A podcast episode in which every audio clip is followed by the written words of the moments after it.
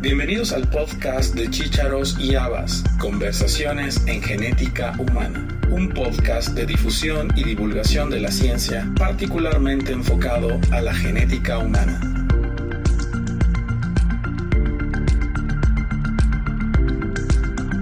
Las ciencias genómicas han revolucionado todas las áreas de las ciencias de la salud, modificando la forma en que resolvemos problemas médicos, mejoramos el estilo de vida y prevenimos procesos de envejecimiento.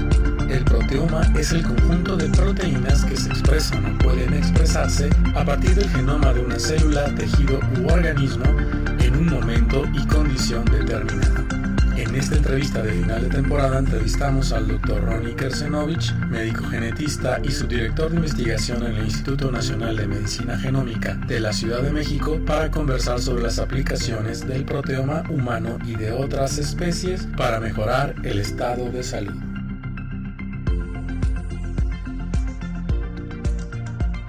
Hoy es 29 de julio del año 2023. Estamos grabando para el podcast de Chicharos y Habas, conversaciones en genética humana. Y hoy nos acompaña para esta charla el doctor Ronnie Kersenovich Sefcovic.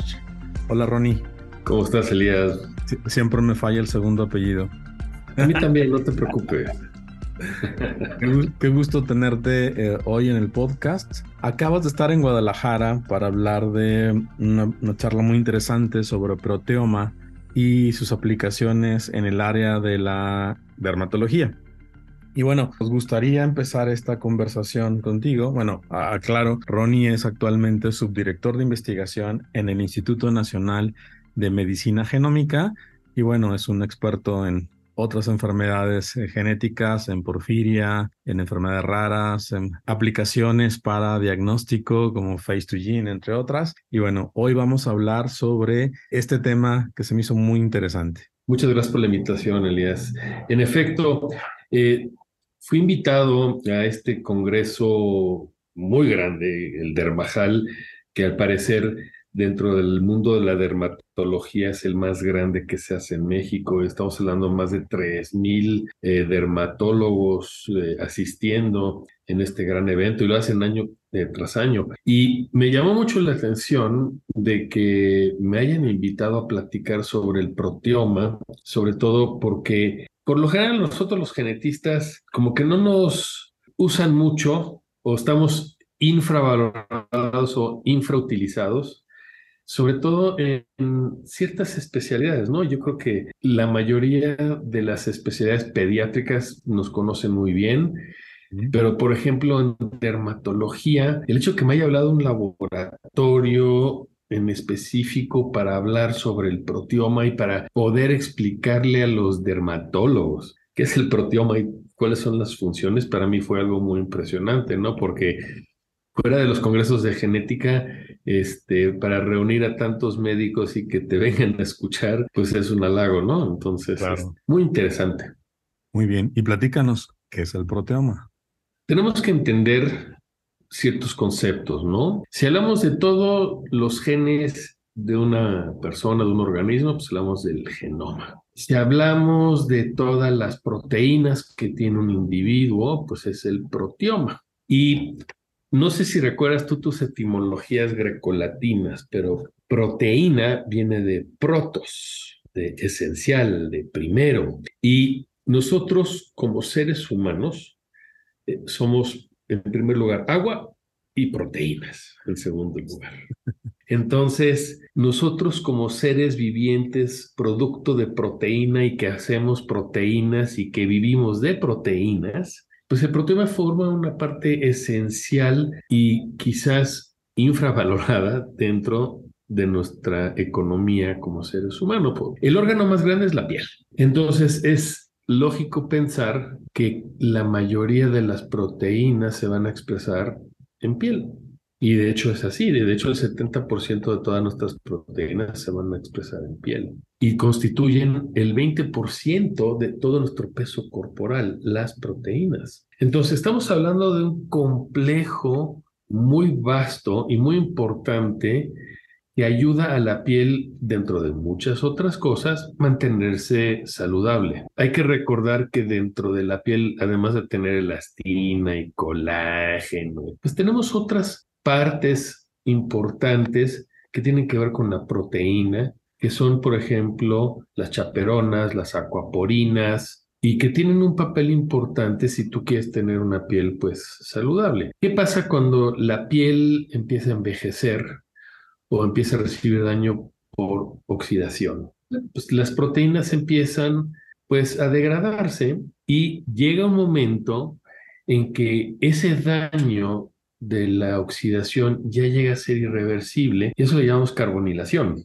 Y la carbonilación pues va a cambiar la estructura tridimensional de la proteína, por lo cual ya no se va a poder acoplar. Entonces, imagínate que hace 40 años unos investigadores, este, uno, uno que se llama Miroslav Ratman y el otro eh, Januel eh, Torel, se juntaron y empezaron a estudiar a estas bacterias extremofílicas, eh, Deinococcus radiodurans, eh, Arthrobacter agilis, que se encontraron en la Antártida y se dieron cuenta de que, ay caray, estas bacterias pues están en, eh, en climas muy extremos y esta radiodurans pues al parecer resiste a estas radiaciones fuertes, ¿no? Y hicieron muchos experimentos y se dieron cuenta de que estas bacterias son casi, casi inmortales, porque en otro que sufren un daño así fuertísimo, sí, el DNA se, se, rompe y empieza a haber daño celular, pero la bacteria no se muere porque su proteoma empieza a reparar a la bacteria antes de que se pueda morir. Entonces, es muy interesante este concepto de cómo eh, a través de los años lo han querido llevar a un producto dermatológico para que proteja la piel en el sentido de que, bueno, el daño que ya tienes, pues ya tienes pero vas a poder prevenir y vas a poder, pues de cierta manera, retrasar eh, estos efectos ¿no? del envejecimiento. Eh, todos conocemos de que hay muchos mecanismos eh, de envejecimiento, ¿no? la pérdida de la telomerasa, la senescencia celular, el inflamosoma o el inflamaging, como le llaman aquellas personas que, que se dedican tanto a la geriatría como a la medicina regenerativa, los daños mitocondriales, pero en este caso con el proteoma, a mí se me hizo muy interesante de cómo utilizan un sistema tan antiguo y, y viejo en una bacteria para mejorar el ser humano. Eso se me hizo muy interesante y para mí el poderles explicar a los dermatólogos qué es el proteoma y por qué funciona como funciona y esta interacción entre células y la comunicación de una manera sencilla y en un lenguaje que ellos puedan entender, porque si les empezamos a hablar en genética, no entienden. Pero si tratas de hacerles las cosas un poquito más sencillas, lo entienden perfectamente bien. Y, yo insisto, el genetista eh, tenemos la ventaja de que nos vamos a nivel molecular para entender las cosas. Y ya que las entiendes, pues para nosotros, bueno, por lo menos para mí lo demás llega más fácil, ¿no? Así es. Estás hablando entonces de, dentro de este análisis de proteoma y su aplicación, estamos llegando, seguimos más bien en un campo clínico o en un campo médico. Pero bien es cierto que la, la genómica en sus inicios, hace 15, 20 años también, empezó a tener primeras aproximaciones al público o de interés del público a través de la cosmética. Hubo compañías farmacéuticas que utilizaron también conocimientos de genómica y proteómica para mejorar productos cosméticos y fue así como fue creciendo el interés también por la población en general para conocer de esta información. Entonces creo que tu comentario también va en ese sentido. Obviamente estamos hablando ya de no clínica, sino de cosmética. Pero sí, pues, farmacéutica. A fin de cuentas eh, eh, es un, es un laboratorio dermatológico. Es, eh, no sé si puedo decir marcas y demás, pero es un laboratorio muy conocido, grandísimo, que se llama Estederma y Bioderma, que son justamente la propiedad intelectual de uno de estos investigadores que es este Januel Torel, y lo único que hizo el doctor Ratman fue aplicar eh, su doctorado en biología molecular y como genetista para ver qué onda con las bacterias. Eh, ¿Has oído hablar de las, ah, del agua micelar? Sí. Pues ellos la inventaron y justamente utilizando este tipo de conocimiento. También otra, otra aplicación que, me viene a la mente es los um, liposomas. Los liposomas eh, fueron inventados en Francia, eh, patentados en los años 80, 90 y bueno, la aplicación era eh, meramente científica y bueno, también tiene una aplicación farmacéutica o cosmiátrica muy interesante. sí, no podemos negar hoy día que la genética está en todo. O sea, no nada más en cuestiones médicas, en efecto, pero está en todo. y a mí eh, me llamó mucho, mucho la atención de cómo eh, en esta plática los dermatólogos realmente tenían un interés genuino de entender y aprender, porque vamos a ser francos, la genética no es fácil, la genética es un área pues que no es tangible, no, no podemos palpar un cromosoma, no podemos este, ocultar los genes. Entonces, estos conceptos para personas que no se dedican a la genética son conceptos de ciencia ficción y llevarlo a la práctica, bueno, e, eso ya es otro nivel y estaban realmente interesados de por qué este producto funciona y por qué los estudios que lo avalan son importantes. ¿Y por qué utilizar estas bacterias? O sea, ¿por qué utilizar el proteína de una bacteria extremofílica? Pues ya que lees todo el estudio, pues hace toda la razón del mundo. Digo, no, no, no, no va a ser la fuente de la juventud, pero por lo menos puedes envejecer con estilo. y además, este, no es nada más una cuestión de, de, vanidad, sino es una cuestión de salud. La piel es nuestro, tú dijiste, nuestro órgano más grande, pero también es un sistema de defensa, nuestro primer sistema de defensa con muchos agentes en, en el ambiente. Claro, tanto de afuera como de adentro y de adentro hacia afuera. Exacto, y mantener una piel saludable va a a un mejor este, envejecimiento. Claro, ahora salieron ahí preguntas muy interesantes, ¿no? Porque estamos hablando del proteoma, más no, más no de los genes. Entonces, a mí me hicieron una pregunta que si yo recomendaba usar medicamentos como la superóxido dismutasa, que sabemos que sí ayuda a eliminar la cuestión de la oxidación, pero yo les comenté, le dije, mira, no es de que si lo use o no lo use, si lo voy a recetar o no lo voy a recetar. Aquí tenemos también que entender que cada individuo y cada piel es diferente y que ahí hay variabilidad. Porque nuestro genoma, ahí sí el genoma, pues va a variar. Porque podemos tener enfermedades de la piel o de la colágena o de la elastina y a lo mejor van a hacer que estos productos quizá pues no sean los más óptimos para esas personas. Entonces, eh, salieron ahí preguntas muy interesantes, ¿no? Y bueno, ¿qué harías con un paciente con Ehlers-Danlos que tiene trastorno de la colágena? ¿O qué harías con alguna otra genodermatosis, por ejemplo? ¿no? Entonces, bueno, ahí es la variabilidad genética y el, y el dermatólogo lo tiene que entender. Claro, y además también, bueno, estamos, hay un gran campo de enfermedades genéticas dentro de la dermatología, ¿no? Sí, todas las genodermatosis. Así es. En relación a este, hallazgo, a este producto, donde el proteoma de estas bacterias extremófilas puede ser utilizado para reducir la carbonilación de, de, la piel durante procesos de envejecimiento, ¿qué otros enfoques o qué otros avances ves dentro de este campo? Yo veo, independientemente que se utilicen para medicina regenerativa, por ejemplo, yo creo que vamos a empezar a tener el uso de nanopartículas en donde se puedan ir a, diferentes eh, capas de la piel. Por ejemplo, si tienes un problema en, eh, el estrato córneo que tiene que ver con la hidratación de la piel y demás, pues a lo mejor tener nanopartículas que se vayan directamente al estrato córneo y hagan su trabajo ahí, o que se vayan a otras capas eh, en donde hay otras proteínas que hacen, conforman pues colágeno, por ejemplo, ¿no? o elastina, que tengas un problema ahí y que utilices de manera tópica algún, alguna crema, algún gel que tenga estas nanopartículas que se vayan directamente a ayudar a que el daño que existe ahí pues ya no avance o quizás, ¿por qué no revertirlo? Digo, todo es posible. Yo creo que si estuviéramos tomando un café hace 40 años hablando de esto, este, nos hubieran dicho, ¿de qué hablas, no? Y ahorita pues es algo pues, que es del día al día. Claro. Tú, tú has enfocado en esta conversación en relación a proteoma. Me acuerdo hace ya algunos años, bastantes, cuando hablábamos de genoma, transcriptoma y proteoma, había una, mm, una paráfrase que decía que el genoma es eh, todo. El transcriptoma es lo que puede ser y el proteoma es lo que es en este momento en relación a la expresión de tus genes.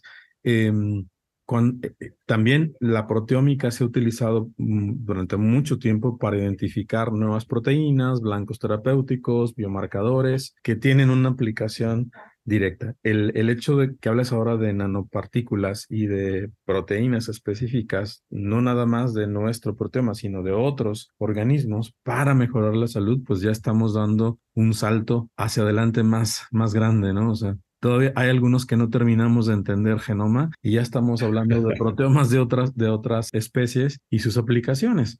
En relación al, al humano, ¿qué beneficios ves de la aplicación de la proteómica para la solución de problemas médicos? Pues mira, eh, tú acabas de mencionar algo muy importante, ¿no? El transcriptoma es lo que puede ser, el proteoma es lo que es, pero también el proteoma es lo que puede llegar a ser, porque hay que recordar que nuestro cuerpo también tiene interacción con nuestro exobioma. Entonces, a, mí me surgen varias preguntas al respecto. Primero, ¿qué tanto, por ejemplo, de lo que se está haciendo ahorita en este tipo de investigaciones, si va a afectar a mi proteoma para bien, qué va a pasar con el exobioma que está dentro de mi piel de otros organismos? Entonces, puede ser una espada de doble filo, no lo sé Puede ser que, de, que tengamos a raíz de esto, pues bacterias ya súper resistentes en piel, no sé, algún honguito ahí que, que te salga en la piel y porque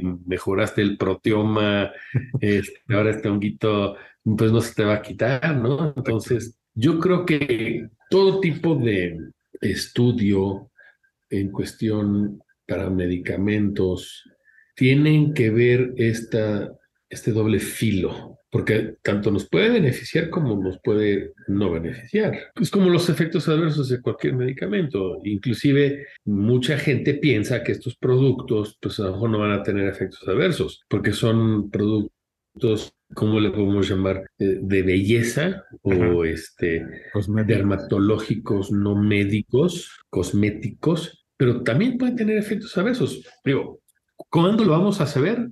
Pues a lo mejor en 20 años, cuando se den cuenta, a ver, ¿qué ha pasado con el agua micelar? ¿Qué ha pasado ahora con este medicamento, esta crema para el proteoma? Y me di cuenta que no es la única farmacéutica que lo está haciendo. O sea, hay otras que están viendo otros problemas, otros procesos celulares y bioquímicos dentro de la piel utilizando el conocimiento de la genética. Yo creo que esto va a ir cada vez más rápido, más profundo si ahorita estamos viviendo cambios con estos medicamentos monoclonales que han venido a revolucionar también muchos padecimientos. Eh, yo no tengo la menor duda, Elías, de que la cuestión de genética, o sea, terapias génicas, o utilizar la farmacogenética o la farmacogenómica para mejorar tanto la vía de administración como cuando llega el medicamento y su farmacocinética y su farmacodinamia, todo eso eh, ya está cambiando, o sea, no, es de que va, a cambiar, ya lo estamos viviendo. O sea, el, el proteoma,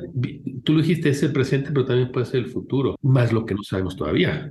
Así es. Porque, porque eh, en algún momento hasta podríamos alterar el transcriptoma para mejorar esa proteína y empezar a ir hacia atrás. Eh, ahorita que hablaste de, dentro de 20 años, también hay estudios que dicen cómo la información o la medicina genómica, todos los grandes hallazgos de la medicina en diferentes tiempos han ido mejorando aumentando la esperanza de vida de la humanidad. Y en teoría, todo el avance de las ciencias genómicas va a aumentar nuestra esperanza de vida en probablemente más de 20 años. Entonces, dentro de 20 años, probablemente la esperanza de vida sea no de 76 ni de 78, sino de ya cercanos a los 90 o a los 100 años. Entonces, vamos a vivir más, pero también es cómo vamos a vivir ese tiempo de más, ¿no? Exactamente, exactamente, es un punto muy bien hecho. Yo no sé si eso nos va a convenir porque eh, el hecho de que vivamos más nos pone más en riesgo para enfermedades crónico-degenerativas, ¿no? Y hay cosas que no podemos este, atrasar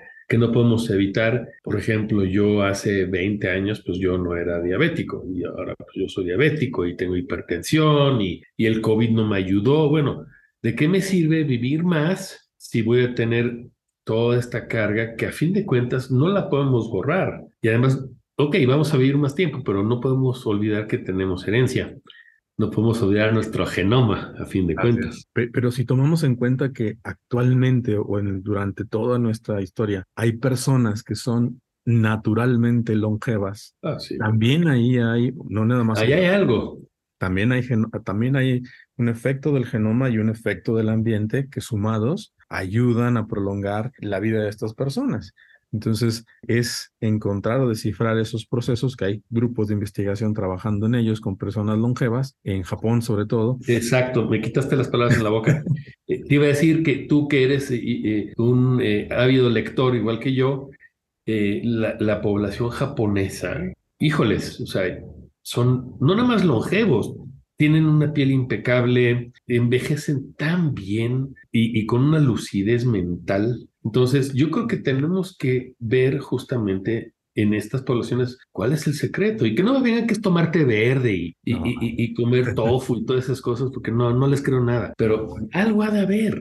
También hay mucha disciplina, cómo se alimentan, cómo viven, cómo cuidan su cuerpo, hay muchas cosas que aprender. Sí, sí, sí, su Ikagai. Sí, eh, eh, creo que, que, en este caso la, la, cultura de la garnacha no nos ayuda. Ah, bueno, la cultura de la garnacha nos hace ir en retroceso, mi querido. y fíjate, por ejemplo, también las dietas mediterráneas también tienen un, eh, un efecto muy importante sobre la salud y la longevidad. Entonces, quizá ya es tiempo de empezar a cambiar nuestros hábitos alimenticios para, si queremos primero vivir más y segundo, cómo queremos vivir ese tiempo extra, ¿no? Lo que mencionaste bien, los procesos de enfermedad y, eh, que, que son comunes o tradicionales a 50, 60, 70 años, pues es tiempo de que consideremos qué queremos hacer, qué podemos hacer y cómo le vamos a hacer para mejorar esa salud y esa calidad de vida de los años que queremos vivir. Totalmente de acuerdo. Cuando yo viví en Estados Unidos, cuando era jovencito, siempre nos decían en la escuela, you are what you eat. Tú eres lo que comes. Y tenían tanta, tanta razón en esta época de los ochentas, que sí, o sea, nosotros aquí en México tenemos una, una dieta que independientemente que es muy rica en cuestión cultural y demás, pero también es muy rica en grasas. Y dime en en qué proporción quizás la gran mayoría del mexicano cocina con manteca. Más de la mitad, probablemente. Sí, o sea, y, todo eso afecta, todo eso afecta. Si fumas, si no fumas, eh, si, si usas alcohol o no usas alcohol, buena dieta, mala dieta, si te ejerces, no te ejerces. Todos son factores que hacen de que una persona se vea más vieja o no. Nada más tienes que ver a estudiantes de medicina de cuarto año, parecen que tienen 40 años, pobrecitos. Oye, pero también eso que hablas de envejecimiento también, si vemos series de hace 20 años, personas... Se veían más grandes. Se veían más grandes, exactamente. Se veían enormes. O sea, tú veías una foto de una persona de 23 años y jurabas que tenía 40 y no, tengo 23 años. Sí, sí, sí, la gente se veía más grande en aquel entonces, ¿no? Y eran otras épocas, eran otras costumbres, había mucho estrés, o sea, todo lo que es la, eh, la, generación silenciosa y después los baby boomers, todos estos se veían grandes. Así es, y bueno, eh, ya estamos en, en, temas filosóficos, pero me parece perfecto porque el tema se presta para ello, ¿no? Y, y bueno, hay otra pregunta que te iba a hacer en relación a, a, la aplicación del genoma. Eh, e insisto, no es nada más cuestiones cosméticas o cuestiones clínicas, sino de salud, eh, es uh, la aplicación. Cuando hablaste de farmacogenómica, me vino a la mente, por ejemplo, también nutrigenómica. También este, esta área de la farmacosmética, al final nos llevan a un proceso de salud ¿sí? No es nada más algo de vanidad o una cuestión no médica, sino todo suma y todo ayuda. ¿Qué piensas de esto? Mira, eh, pienso que le estás dando al clavo. A fin de cuentas, la nutrigenómica, la farmacogenómica, la proteómica, todo esto que hemos estado discutiendo en esta charla, a fin de cuentas, como tú dices, llega al estado de salud. Y nosotros como médicos no podemos olvidar nuestra finalidad es tener a pacientes sanos, independientemente de lo que tengan. ¿sí? Independientemente, mantener un estado de salud. Y eso incluye también la cuestión de cosmetología o cosmiatría, ¿no? Porque a fin de cuentas, una persona, su piel luce bien, a pesar de que tenga una porfiria, por ejemplo, pues va a hacer que esa persona salga a la calle. Va a hacer que esa persona no se sienta mal de salir a la calle porque se ve bien, se ve radiante, se ve sana. Cuando una persona está enferma, pues no quiere salir. Entonces, el estado de salud como seres biológicos, psicológicos y sociales que somos y espirituales, pues es una gran mezcla. Entonces, la nutrigenómica que en muchos lugares como que lo, lo hacen a un lado, está como que, ah, eso no sirve, está desdichada, ¿no? Pues sí tiene sus bases y, y, tiene también que entender la gente que también hay variabilidad genética, inclusive para la nutrición. Y también para la medicina regenerativa, ¿no? También, eso es otro. Híjoles, eh, hay tanto de, de, lo que podemos hablar y hablar y hablar justamente de esta conversación que inició con el proteoma. Están aquellos que creen en la medicina regenerativa y, están buscando, bueno, ya lo hacen, que, haces inhalación de exosomas para mejorar tu estado de salud. Sí. Pero hay que ver qué exosomas Entonces, ah, bueno, hay que, hay que ver porque e, eso abre la puerta a muchas otras cosas. Así es. Y yo me pongo a pensar que en algún futuro todo va a ser ya algo muy integral, ¿no? Vas a ir, por ejemplo, con el genetista y el genetista va a revisarte y va a ver por qué no, a lo mejor te hacen un, genoma completo y te, te, explican y te mandan en base con ese genoma al nutrigenomista, que el nutrigenomista te va a decir, mira, para tu genoma, la mejor alimentación es esto, hay que evitar esto, esto y lo otro, pero lo que te va a mejorar es esto, esto y lo otro. Entonces, esto se va a empezar a integrar. Y, todo con la finalidad de tener salud. Claro. Y ahora le decimos medicina personalizada. ¿Eh? Ahorita le decimos de personalizada. ¿Cómo la vamos a llamar en 20 años? ¿Quién sabe? Muy bien. Muy bien, Ronnie. Creo que con esta reflexión podemos cerrar la entrevista, pero faltan dos preguntas que siempre hacemos en el podcast. La, la penúltima pregunta, tus redes sociales. Ok. Yo tengo eh, varias redes. Tengo Instagram, estoy como GNSMD. Eh, tengo Threads, también como GNSMD, y ese Threads lo uso exclusivamente para posts de genética. Tengo mi Twitter, igual GNSMD. Eh, tengo Facebook, ahí como Ronnie Karcenovich, y nada más. Muy bien. Y la última pregunta es, ¿qué recomendación le darías a alguien interesado en estudiar, en este caso, genómica?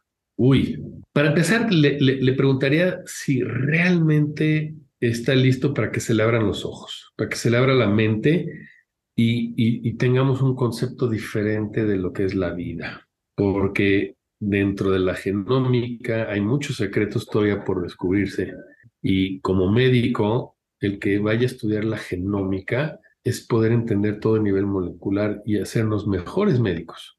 Y la segunda es preguntarle si se quiere hacer este, alguna otra especialidad, como por ejemplo ginecología obstetricia o pediatría, en donde pues ahí quizás las oportunidades laborales son otras, pero la verdad, a fin de cuentas, está en los genes. Así es. Pues muy bien, Ronnie, te agradezco mucho tu, tu espacio, tu tiempo eh, eh, en este fin de semana para platicar sobre el tema. Y bueno, con esta conversación cerramos la tercera temporada del podcast. Creo que ha sido una muy buena oportunidad, ah, muy charla interesante para filosofar un poquito sobre, sobre la genómica. Me ha gustado mucho eh, cómo lo abordamos. Y bueno, invitar a, todos nuestros podcast escuchas a que nos esperen en la cuarta temporada que ya estamos trabajando en ella. Y bueno, qué, qué buena oportunidad para cerrar contigo esta temporada. Elías, muchísimas gracias. De veras es un placer. Eh, te lo dije, me halaga, independientemente que somos amigos, y, tenemos eh, una estima muy fuerte entre nosotros. De veras, eh, me, halaga mucho estar en, tu programa, me, me, llena de emoción y de orgullo poder formar eh, parte de este podcast de Chicharos y Habas. Al contrario, gracias por aceptar y que tengas buen día. Gracias.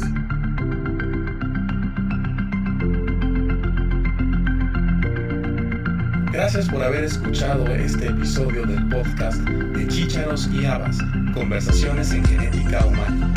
Te esperamos la próxima semana con un nuevo episodio y te invitamos a que te suscribas gratuitamente en cualquiera de nuestras plataformas.